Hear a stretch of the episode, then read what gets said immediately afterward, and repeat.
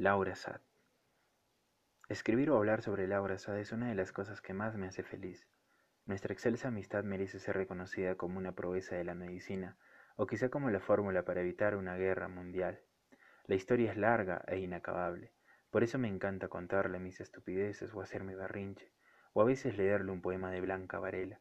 Si me preguntaran a quién le he leído más poemas que al viento, pues creo que la respuesta es obvia.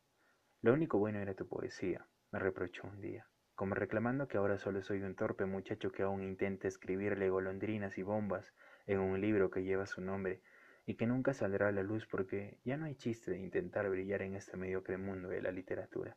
Y ella siempre está ahí, aunque esté lejos, aunque alucine verla en mis sueños o en alguna piscina, librería o bar.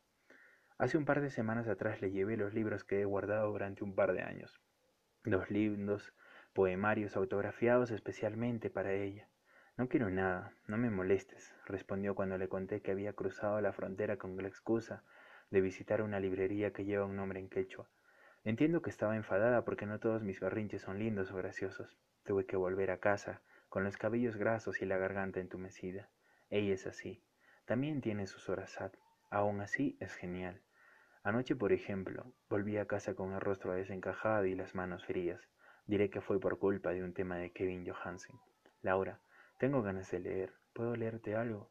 Ya que no está tu G, léeme pues. Nuestras conversaciones suelen ser así y más jodidas, y con harto sarcasmo.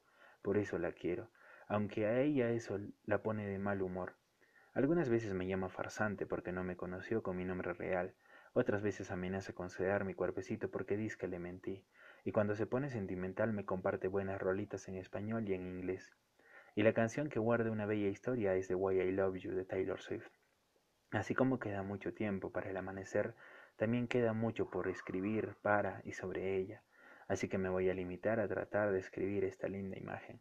Es difícil, porque es el primer día, un viernes a media tarde, Parque Central de la Universidad. Me encuentro con la mirada en el celular y su facultad. Es jornada de limpieza para la acreditación y yo he huido de una asquerosa ceremonia. El bosque nos espera, pero la tarde me odia y nos arroja la avenida Floral, Torre, y caemos muertos en el mercado central. Se hizo tarde porque criticar sus libros puede llevarme a la prisión.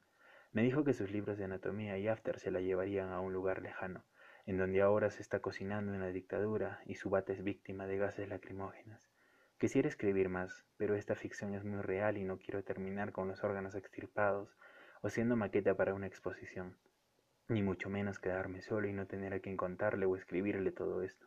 Lo último que vi ese día antes de llevar el almuerzo a mi hermanita fue que su yogur de sauco nunca se despegó de sus manos, y es por eso que esta noche quiero brindar con su bebida favorita, aunque dentro de unas horas me reclame por escribir esto, pero como ya lo he dicho, ella se merece mucho más que esto, no solo un par de poemarios o un libro de relatos de mi escritor favorito, o la promesa de que ya no será parte de mis problemas mentales. Aunque la última vez intercedió por mí, no sé si para bien o para mal, aunque no sé si con convicción o rabia, pero eso importa un carajo, porque la voz de su estetoscopio ha declarado a la prensa que esto nunca se va a acabar.